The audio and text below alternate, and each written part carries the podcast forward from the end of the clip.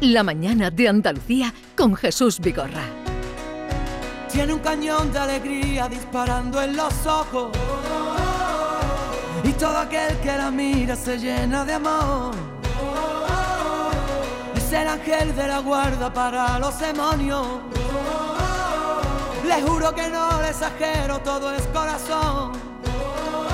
Vamos con Diego Geni, que tiene mucho hoy que contarnos, eh, porque se me quieren ir todos a hacer yoga. Es que, es que eh, debe ser interesante. Todos se quieren ir. Yo no, todos, yo no, eh, yo todos no, quieren yo no, irse a hacer no. yoga. No, Todos no quieren. tengo ningún interés.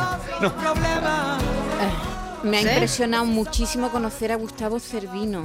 Muchísimo. Ay, A ver, Diego, vamos a lo nuestro. Eh, no sé si tenías que comentar algo de, de, eh, el concierto de Manuel Carrasco. No, yo, yo Por no- una parte, sí, pero una parte que nos ha salido esta mañana sin buscarlo es las quejas que tiene la gente con los accesos y cómo funciona ese Sí, a ver, espacio. los tú que tienes, y después, tú que tienes todo poder para en la salir, prensa. eh, para salir, la gente tardaron más de una hora en llegar, en salir del, del recinto, en atravesarlo, es decir, eh, que fue una...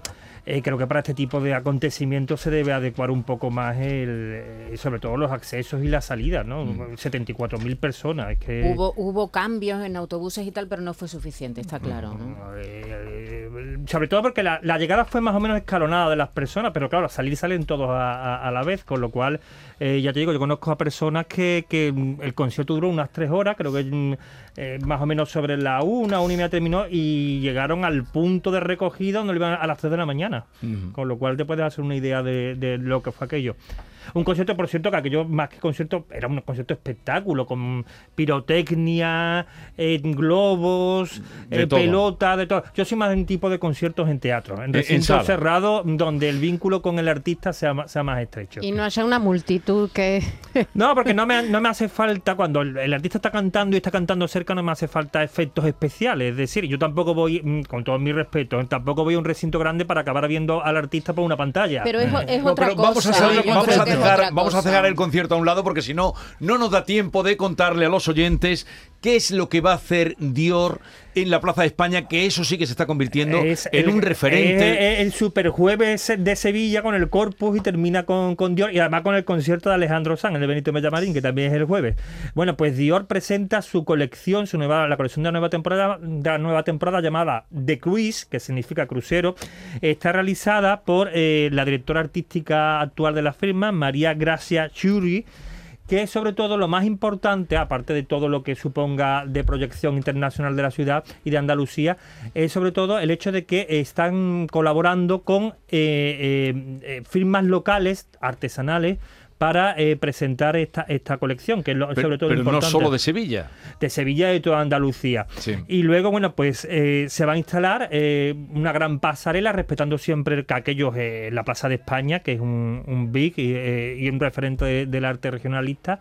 Eh, se va a instalar una pasarela con moqueta eh, que no afecta a lo que a lo que es el pavimento y luego los ambigus se van a recrear en casetas de feria el ambigu donde se va a la entrada es muy exclusiva son 900 asistentes se está dando solamente una acreditación por medio de comunicación y todo es muy top secret es decir mucho secretismo porque Pero quieren la que todo sea una paga sorpresa para entrar o es todo invitaciones. Creo que es todo por invitaciones y a gente especialista de, Ujú, de, de de primer, de- toda Hay poca- ¿no? ha, ha trascendido pocos datos sobre cómo se va a desarrollar y demás, porque lo quieren, quieren que todo sea una sorpresa. Recordemos que la firma Dior con Andalucía es muy antigua relación, se remonta a los años 50 del pasado siglo, que John Galliano, por ejemplo, se vistió de torero en el año, cuando presentó la temporada 2007-2008 en el Palacio de Versalles, que ahí actuó Manuel Lombo, es decir, que la vinculación, y que muchas veces ya el propio Dior eh, presentó una, una colección eh, allá en sus años mozos inspirado en, en Sevilla que se llamaba Baile Sevilla, traducido en- del, francés. Es decir, que Andalucía siempre ha sido un, poco un referente a la hora de inspirar a, esta marca. Y ya retoma además esta marca lo que ha hecho en anteriores ciudades como...